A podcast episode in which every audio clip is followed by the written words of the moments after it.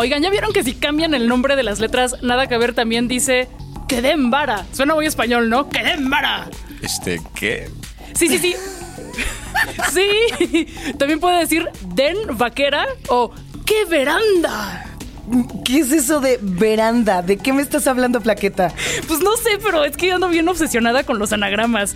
Porque como que nunca sabes cuándo te van a ayudar a resolver un misterio. Ah, viste Nola Holmes. ¡Ay, sí! ¡Quiero ver más!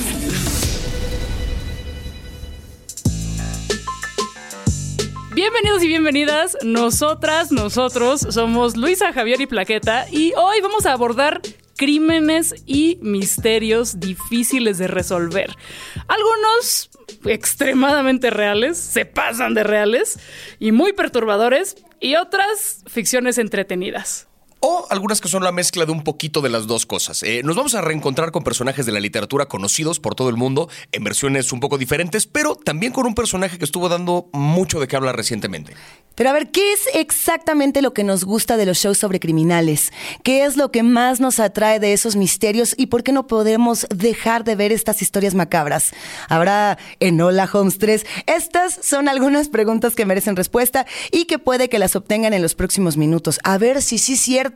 Solo hay una manera de averiguarlo. Así que sin más, entramos directamente a Enola Holmes. Vamos como por edades, ¿no? Vamos desde el contenido más, desde el contenido más chiquito hasta después ya lo pesado. Este, sí, sí, sí, para que vaya como volviéndose adulta la, la audiencia. Me late, Este, me late. Pues empezamos con Enola Holmes 2, que es la secuela directa de la primera película que salió en 2020. Eh, Enola Holmes es en este universo la hermana menor de Sherlock Holmes.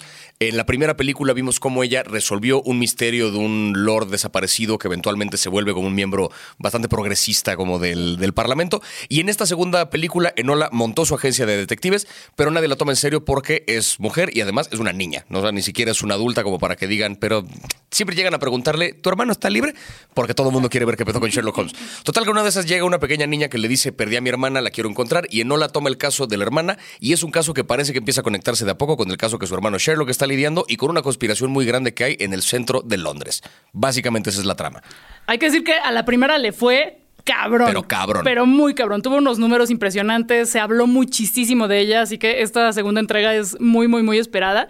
Y pues también, por si ahí no sabían, la protagonista, Millie Bobbitt Brown, también es la productora y quería hacerlo porque era muy fans de. eh, ¿Fans? Muy fans de Soy Cés. fan. Muy fans, Soy como yo soy Sí, soy fans. fans. ¿Tú eres fans? Sí, totalmente. Yo soy fans. Requete fans. ¿Eres fans? De la Mili. Sí, ¿cómo de que no? de los libros de Nancy Springer. Y hay que decir que hay siete libros de esta saga. ¿Ustedes quisiesen ver más Enola Holmes? Yo sí, y creo que hay mucho Seis, que... ¿no? Seis, este- seis. No sé si son, seis por o lo siete. menos seis libros. Ahí es donde uno hay que ponerse político y hacer como...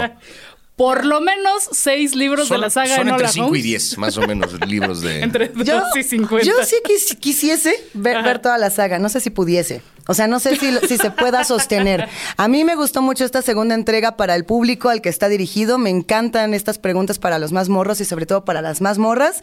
Es una apuesta que además está retando no solamente al cine de nuestro tiempo, sino también a la literatura del otro tiempo, de los tiempos de Sir Arthur Conan Doyle, cuando toda la literatura era de vatos y todos los, eh, los detectives tenían que ser de una o de otra manera y se, se hablaba totalmente de invisibilizar a las mujeres en la literatura. Esta es también otra manera de decir, toma eso, toma eso, Conan Doyle. Se, se te quiere Conan Doyle, no te vayas a enojar. ¿eh? No, pero Desde sí es más allá que- con la Ouija pero sí es cierto que esa parte es esa parte un caso donde es Sí. una niña la que se le acerca a Enola, que es una detective para resolver el caso de una mujer que desapareció. O sea, hay una cuestión que tiene que ver con el género dentro de la propia historia que no Mujeres, es mujeres, mujeres. No es casualidad que sean estas las personas desaparecidas, involucradas y demás en el crimen. Esta película creo que también hay una cosa interesante que es la evolución que tiene con respecto a la edad, no no de la actriz de Millie Bobby Brown particularmente, sino del público al que le apunta. A mí la primera se me hizo bastante más infantil. O sea, recuerdo muy Ah, pero a claramente mí me gustaba más por eso, Es que porque era más morrilla. eh, pero yo recuerdo una parte en la que la primera, para resolver, no me acuerdo qué rompecabezas, en su cabeza aparecen unas letras y las reacomoda y es un anagrama que es como de, ok, no va a haber una pista, o sea, ningún criminal deja una pista así de pendeja, ¿sabes? O sea, como que es una, es muy evidente, pero se entiende O porque sea, es como... sentiste el guiño de Dora la exploradora. Yo sentí en el de, momento... A ver, amigos. ¿Dónde está el criminal? ¿Dónde? Y sentí ¿Por un poquito eso. así? Eso me pasó con la primera, porque aparte, perdón, pero no la volteé a ver en la cámara cada dos minutos. Entonces también este. Ah, en esto también. Por eso, Ay, pero pero- eso está bien chido. De nuevo, o sea, el tono completamente, o sea, no estoy diciendo que fuera algo malo, digo que el tono de la primera yo lo percibí más infantil. En esta creo que la complejidad del caso y de los rompecabezas que se van resolviendo ya le trepó tantito al nivel. O sea, yo creo que está pensando el público que a lo mejor, por decir una pendejada, pero quienes vieron la primera de Nola Holmes a los 12, ahorita ya tienen 14, 15. O sea, ya están más en el interés romántico, pues, en el es- despertar de la identidad, en y el ya que pueden resolver rompecabezas más complejos. Entonces ya nos gusta ver en pantalla algo un poquito más. Ah, ok, les, le treparon al nivel de eso. Creo, creo. En esta segunda entrega vemos a la personaje, a Enola, romper más reglas. Eh, vemos también a más de Henry Cavill, que no es queja para nada. Su carita piciosa. O sea, sí se te hace vicioso así de qué onda, mi amor. Sí lo es. Ay, sí. ¿Sí? Sí. Una No, vez sí, más, no, en nada sí. que ver, no nos ponemos de acuerdo sobre la piciosidad de las personas. Estaba Pero picioso. yo sí pi- picioseo, lo picioseo. Eso y que sigue explorando el movimiento sufragista de la época victoriana, pero ya no solamente ese, que era pues predominantemente de mujeres burguesas, sino la lucha de las mujeres trabajadoras por sus derechos, que además hay muchísimo de realidad en la película. Entonces, pues puede funcionar también como una bonita lección de historia para que todos aprendamos. Sí, eh, justamente cuando termina esta película, que no les vamos a decir exactamente de qué va porque ya se les arruina el misterio, aparece la leyenda de que esto está basado en un caso 100% real. Y es muy emocionante tomar esta historia verídica de la lucha de las mujeres para ponerla frente a los ojos de un montón de morritas que son las que van a cambiar nuestro futuro. Eso es lo que emociona un montón. Oye, ¿y qué tal que eh, todas estas personas que dicen, uy, feministas las de antes, esas sí se portaban bien? Pero pues aquí vemos cómo ponían bombas, sabían jiu-jitsu, eran, Eran pero punks. punks, punks. Eran punks y no payasadas. Agitadoras, bien. Oye, a ver, eh, hablando de los intereses y del desarrollo de la personalidad de cada uno de nuestros personajes, yo quiero preguntar cómo se llama el, el novio de Nola, que no me aprendo su nombre desde la primera, que yo le digo Pukivsky y no se llama así. ya sé que no se llama Pukivsky, ya lo sé, pero, así le digo yo. Pon tú que sí. O sea, se llama eh, eso. El Pukivsky, Sí, sí, el, sí. el- el chavito Pukivsky.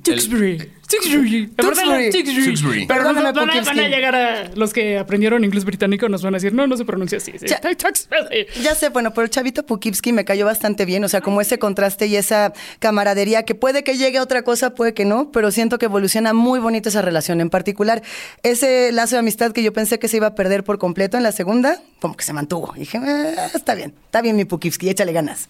¿Para, dónde- o sea, ¿para dónde? Porque pensamos que esta, esta segunda película cumple como muchas secuelas con la misión de expandir el universo, como con eh, setear algunos personajes nuevos, pero reafirmar cosas que vimos en la primera. ¿Hasta dónde podría realmente llegar esta saga? O sea, Millie Bobby Brown ya adulta podría seguir siendo Enola Holmes. Porque creo que es un personaje que, no. para mi gusto, creo que depende justamente también de su juventud. Porque entonces la pendejean por mujer y por joven. O sea, como que creo que. Y desde ese lugar, demostrarles que no es ninguna pendeja y que resuelve misterios y demás, es como parte del atractivo. Pero creo que esta, como, como secuela, sí logra un poquito el re- re- re- recapitular como donde nos quedamos en lo anterior y sentar un montón de bases nuevas para una historia que puede continuar. O sea, una tercera parte yo sí confío que va a haber. Sí. Botox, ácido hialurónico, sí aguanta. Para que se vea morrita para siempre la Mili. También No. eso, ¿eh? Este... No, no, y creo que también hay, hay mucho que explorar de la época del movimiento de las mujeres, eh, otros recursos que usaban como aventarse los caballos o, o que tenían zeppelins gigantes. Todas esas cosas incorporadas a la historia, me encantaría verlas. No he leído los Sí. libros, pero creo que Eso- la película se puede tomar, Puede tomar ser, algunas puede licencias. Y que pulieron también, o sea, el, el Sherlock Holmes de Henry Cavill, a mí en la primera película, francamente, no me gustó. O sea, si no.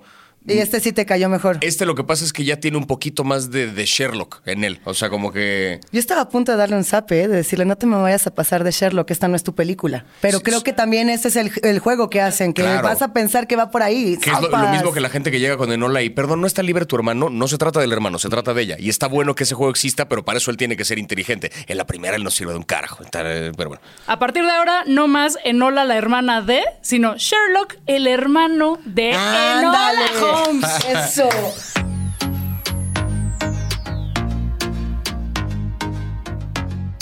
Tenía yo la liga entre un tema y otro, pero díganme si este salto de grados. Ahora sí que el Javi tendrá que decirme si le atiné o no le atiné. Ahí te va, ¿eh? ahí, ahí les va, ahí les va mi paqueta. Resulta que el escritor original del Sherlock Holmes es Sir Arthur Conan Doyle.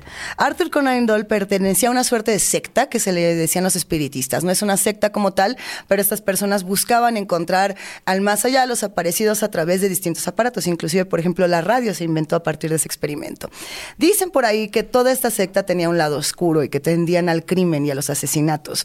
Y grandes lectores de, esto, de este autor, por ejemplo, fueron los que después, hacia adelante, en los años 80 y 90, se inclinaron a satanismo, se inclinaron a generar sectas, se inclinaron a volverse asesinos seriales. ¿Qué tan cerca o lejos puede estar esto de Jeffrey Dahmer? ¿Poquito?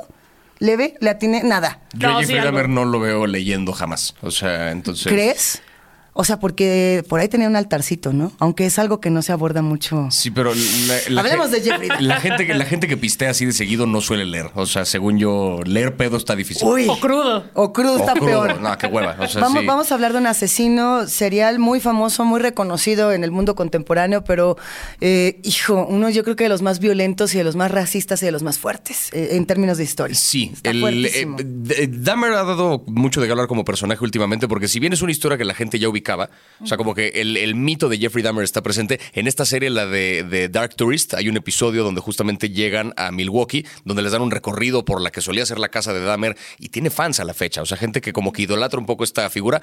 Llega esta serie eh, que se volvió aparte número uno en todas las listas, en todos los países. La vieron una cantidad de... No, no tenemos el dato así de la cantidad de millones de horas de descarga y demás, porque creo Pues, que fue una barbaridad. No, pero tengo Sete entendido que es, la, que es la segunda serie más vista en la historia de Netflix. Un pedo así. O sea, sí fue una cosa de que nivel el juego del calamar, nivel así. Pero bueno, el caso es que eh, la cosa con Dahmer, la particularidad es que es un asesino que él en su ejecución era muy pendejo en muchas cosas, pero pero pudo ser libre durante mucho tiempo porque sus víctimas eran de comunidades minoritarias y la policía no le podría importar menos lo que este güey estuviera haciendo con ellas. Básicamente es eso. Y la serie explora ese privilegio que lo dejó libre tanto tiempo. La serie es nada más y nada menos que de Ryan Murphy, que no sé qué, qué tan fans sean de sus contenidos. Tiene todo el toque de, de- de- Totalmente. o sea, la historia en todo. Eh, Hollywood, The Politician, el baile. Y creo que algo que tienen en común estos contenidos con la serie de Jeffrey Dahmer es que muestran el lado oscuro de las personas, cómo está recubierto de brillo y fabulosidad y cómo lo disimulan. En este caso la proporción es distinta y más bien lo que hacía Jeffrey Dahmer era tener un disfraz de ser el güey más inocuo del universo. Cuando aguas. Utilizaste la palabra inocuo. Ay, ¿qué Yo ya, yo ya me les muero en que aquí ya, ya valió. Inocuo quedó. Inocua quedé. Oye, no, pero, por ejemplo, una ¿Cómo te liga. quedó el ojo? Una liga bien fuerte que tiene, por ejemplo, el caso eh, de Dahmer, una vez regresando de, de nueva cuenta en Hola Holmes, aunque pareciera que de pronto que no hay puentes, sucede que los contenidos de asesinos seriales y de ultraviolencia en el mundo, en, así históricamente, puede ser podcast, puede ser eh, cine, puede ser libro, lo que sea, son más consumidos por mujeres, en una distancia abrumadora. Y lo que pasa es que las mujeres consumen true crime y consumen este tipo de historias porque quieren protegerse, porque quieren evitar ese tipo de Y esa es una reflexión que nos queda de por qué consumimos estas cosas y por qué las creamos. En este caso, por ejemplo, cuando se hablaba, como decías Javi, como decías Plaqueta, de las comunidades marginadas, ¿no? Que, que vemos que a las personas afrodescendientes las pueden desvirtuar hasta el fin de los tiempos y no pasa nada. Decimos, ah, bueno, es que eso pasaba en los 90 con Jeffrey Dahmer. Yo no lo veo muy distinto de pronto a declaraciones tan fuertes como que George Floyd se murió por uso de fentanilo y no porque un policía blanco le puso la rodilla en la cara durante ocho minutos, que fue una declaración que hizo Kanye West apenas hace unos días. Es muy fuerte de pronto ver que ese tipo de racismo y ese tipo de impunidad continúa. Creo que es una reflexión y una crítica política durísima la que se hace en Jeffrey Dahmer. ¿Ustedes por, qué, Intensa. no, no, pero ¿Ustedes por qué creen, además de eso, que sí es una cosa como de enterarse para protegerse, ¿por qué nos gustan tanto estos contenidos? A mí se me hace que es porque eh, estos villanos de la vida real pues tienen un montón de características con las que quizá podríamos identificarnos. Es como este sentir que, ay, güey, podría ser cualquier persona que conozco, podría ser yo. Quizá ese, esa maldad está mucho por ahí. latente dentro de mí. Eh, lo vemos mucho en, el- en las entrevistas que le hacen a, a- las personas que les conocieron de niñas o, a los vecinos. que, No, era un chavo súper tranquilo, bien buena onda, hasta nos trajo un pavo en Navidad. O sea, cosas así, pues sí, no es, no es como que los villanos lo sean 24/7 y que solo se dediquen a eso, sino que son eh, seres complejos, humanos complejos, no son unidimensionales, no se, no se dedican a matar todo el tiempo, sino que tienen características que podríamos percibir como buenas. Creo que por ahí va. Yo creo, y tiene que ver, eh, sumándole un poquito a eso, por ponerlo en una palabra muy sencilla, diríamos morbo, pero creo que va más allá de solamente quiero ver cosas macabras. Tiene que ver también un poquito con el con los asesinos en serie en general. Es rico ver sus historias porque responden ellos esta parte que nosotros tenemos como muy, muy adentro de, ay, yo alguna vez he tenido como el deseo de, de hacerle daño a alguien, o de repente me he enojado con alguien y me hubiera gustado haber respondido al respecto, y tienes de repente un cabrón que no frenó ninguno de esos impulsos y que los llevó a un extremo radicalmente opuesto, al grado de convertirlo en un ritual y de guardar tótems y de comer y demás. Lo que me parece interesante con esta serie es que rompe un poquito con ese esquema al no tratar de romantizar la imagen de Dahmer. Que la gente la haya romantizado por aparte, eso es otro tema, pero... Es complicado. Eh, Es complicado, pero lo que voy es a que no es una serie que está tratando de darle, no sé, el Ted Bundy de, de Zac Efron está lleno de glamour. ¿Sabes? Es un Ted Bundy donde lo vemos y no mames, es Zac Efron. O sea, yo quiero ser él siempre. Entonces, no. O sea, te, te lleva a un lugar como de admiración diferente. Con Jeffrey Dahmer, no. No lo vuelve un monstruo de película de terror que lo puedas ver como a la distancia. No lo vuelve un cabrón eh, glamoroso. Que, o sea, está como en un lugar ahí en terreno entre persona rara y un güey de la verga. Y ya. O sea, como que solo es eso.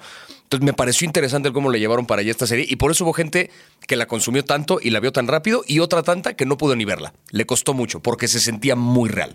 Si hay una sola persona que nos escucha por acá y que dice empatizo con lo que le pasó a Jeffrey Dahmer de una u otra manera, despreocúpese en este momento porque quiere decir que nunca sería como Jeffrey Dahmer. O sea, la, la gran característica de este asesino es que carecía 100% de empatía y de ese vínculo hacia lo otro, hacia la otra edad. Por eso, eh, y sin quemar mucho ni de la película, ni de la serie, ni del documental, por así decirlo, en su primer asesinato, al vato lo topa a la policía, ¿qué onda? ¿Qué haces? ¿Y esa bolsa qué es? ¡Ah, la basura!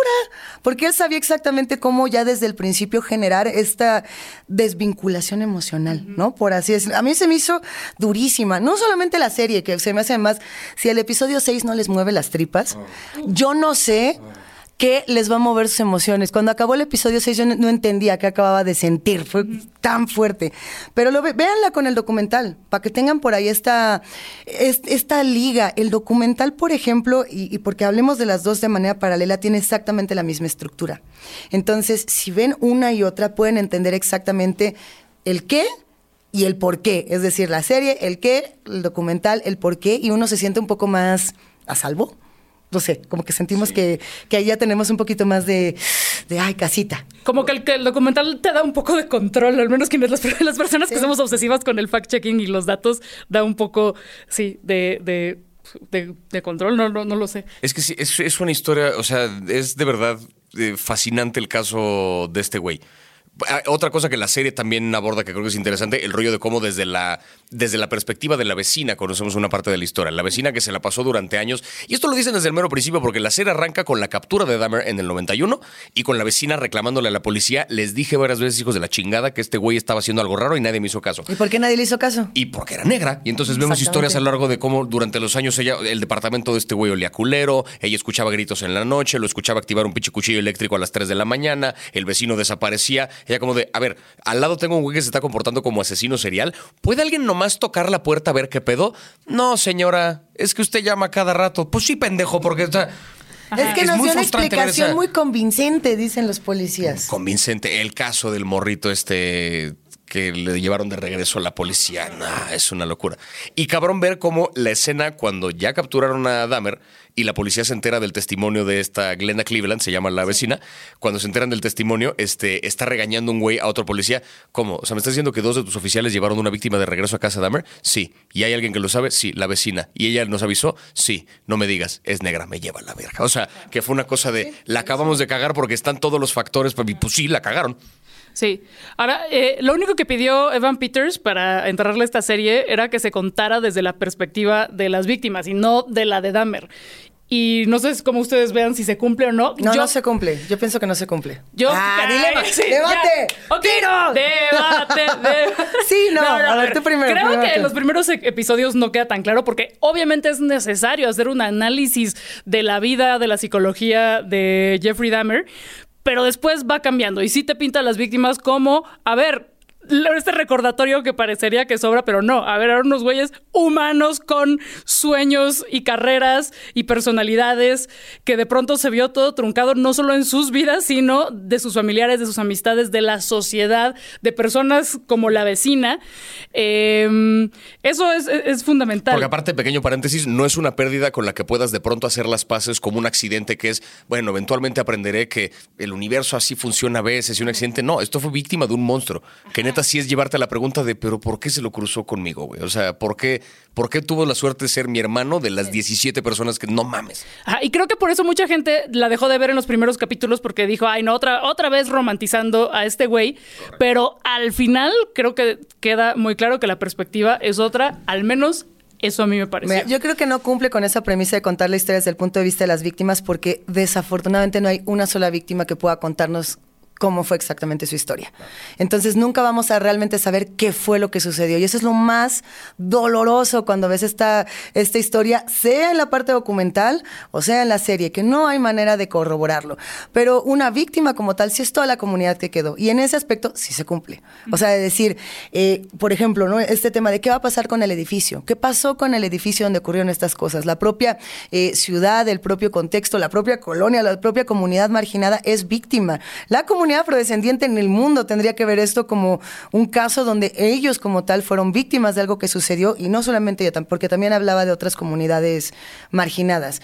Pero yo sí, o sea, siempre lo voy a pensar en una historia de asesinos seriales. No hay manera en la que nosotros podamos contar la historia de alguien que perdió la vida como tal si no tenemos un vestigio como un diario o como un video o como un, un, algo que nos deje una pista. Y por eso se quedan esa suerte de misterios que nunca acaban de resolverse. Y tenemos muchas veces el testimonio directo del asesino porque cuando los capturan tienden a confesarlo todo con lujo de detalle y se acuerdan de cada pequeño momento, lo cuentan porque ellos lo reviven en su mente y en ese sentido nos empiezan a, se empiezan a volver fascinantes desde lo malvados que son. Y las historias que luego cuentan como que responden a esa fascinación y miren este personaje tan extraño y este ícono del mal. Creo que lo que está interesante con esta serie es que más allá del que sí dice, plantea la pregunta de a quién le pertenece la historia de Jeffrey Dahmer. Y puede que no solamente a él, porque pues tocó la vida de tantas gentes para mal, que la historia tiene que no solamente ser suya. Ya tira el micrófono a la chingada. Buenas noches.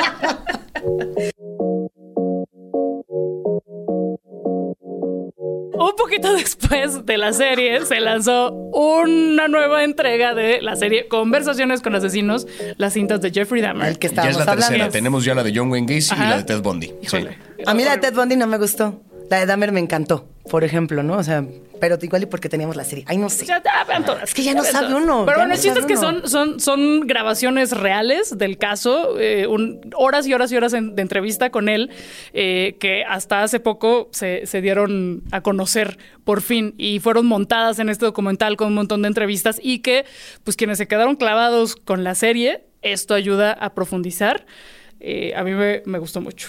¿Qué te gustó más, el documental o la serie? La serie. A mí también. Es que la serie, la, serie, la serie está en el lenguaje que a mí me gusta. O sea, yo celebro mucho cuando logran construir un drama alrededor de, o sea, justo el episodio de donde vemos como casi toda la historia de una de las víctimas de Dahmer. El, único donde se aborda el único donde se aborda la vida de una de las víctimas de Dahmer, que es un man que es sordo además. Pinche construcción impecable de cómo van haciendo de que te encariñes con él y una y otra y otra y o sea, eso no lo tiene el documental. Es el único momento en el que quieres que a Dahmer le vaya bien, ¿no? Como que, quiere, como que quieres decirle, Dahmer, tú puedes. Así como este es el momento en el que podría ser distinto.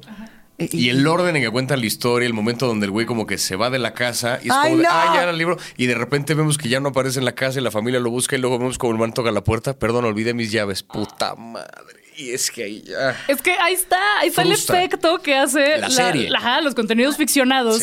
Cómo te llegan acá mano al corazón. Y aún así no hay spoiler, ¿eh? Para los que no lo han visto, aquí no hay spoiler porque cuando vean cómo fue narrado el episodio entenderán la belleza del mismo. No creo que haya un episodio en ninguna serie que se parezca en, en cómo decidieron narrarlo está hermoso. Sí, no. ¿Premios o no premios? Sí se va a ganar algo. Yo creo que sí va a estar Este muy episodio nominada a que- cosas. Va a estar muy nominada. O sea, Evan Peters va a estar absolutamente nominado al Emmy. No sé si gane precisamente por el asunto del tipo de personaje que interpreta. O sea, no sé si vayan a querer premiar eh, tan públicamente a un cabrón que retrató a un asesino.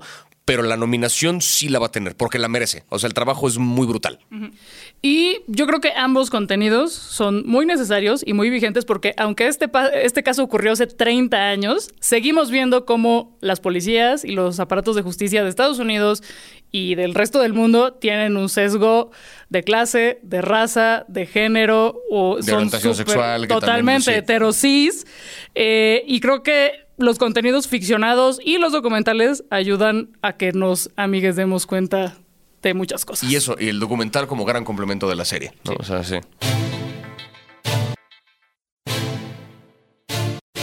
Hemos llegado al final de este episodio y cortesía de mi trastorno de déficit de atención, ya no me interesan los anagramas. Ahora voy a ver otra serie que me traiga una nueva obsesión y de la que por supuesto hablaremos aquí en Nada que Ver. Los invitamos a pasar por la cuenta de Netflix MX para compartir recomendaciones detectivescas, ficciones alrededor de crímenes y documentales que superan a cualquier drama. Y no olviden que pueden disfrutar de todos nuestros episodios gratis en Spotify todas las veces que quieran. Nosotras, nosotros somos Plaqueta Bondi, Javier Damer y Luisa Gacy y este fue un episodio de Nada que ver, un podcast de Netflix producido por el equipazo de Posta. Gracias por escucharnos. Bye.